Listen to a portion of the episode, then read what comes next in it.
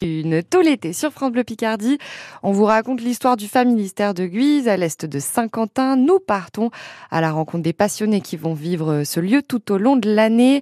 On parle de Godin, de l'utopie derrière ce projet, de la construction aussi chaque jour. Et aujourd'hui, on se concentre sur les logements, des logements bien particuliers pour accueillir cette utopie sociale. Le familistère est-il une cité ouvrière?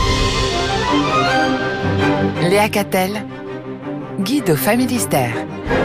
Un été au Familistère sur France Bleu Picardie.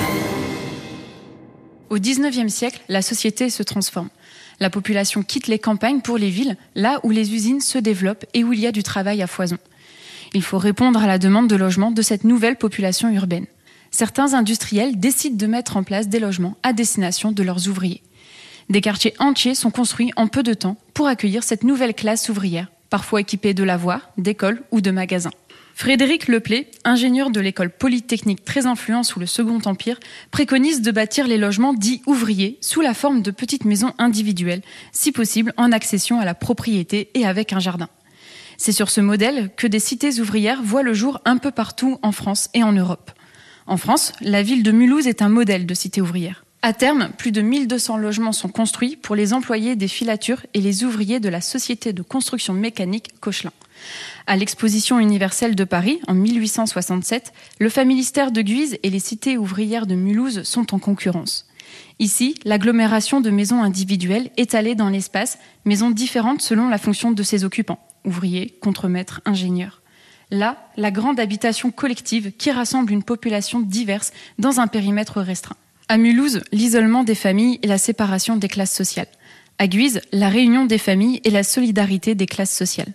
À Mulhouse, la promotion de la propriété individuelle. Au familistère, la nécessité de la propriété collective. En fait, tout oppose le modèle patronal de la cité ouvrière, dont Mulhouse est le prototype, et le modèle fourriériste et socialiste du familistère. Au familistère, le patron lui-même, Godin, vit dans un appartement au sein de l'édifice collectif et non pas dans son château à l'écart des logements des salariés de son usine. Le modèle de la cité ouvrière a été dominant dans le logement populaire depuis le milieu du XIXe siècle. Les zones pavillonnaires périurbaines d'aujourd'hui sont les héritières de Mulhouse. Mais l'étalement urbain et la ségrégation sociale qu'elles provoquent sont aujourd'hui remises en question.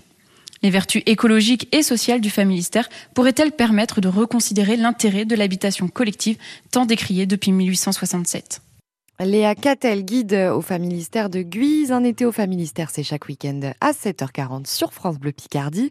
Prochain rendez-vous samedi prochain avec euh, des visiteurs cette fois. Mais d'ici là, tous les épisodes sont à réécouter sur francebleu.fr.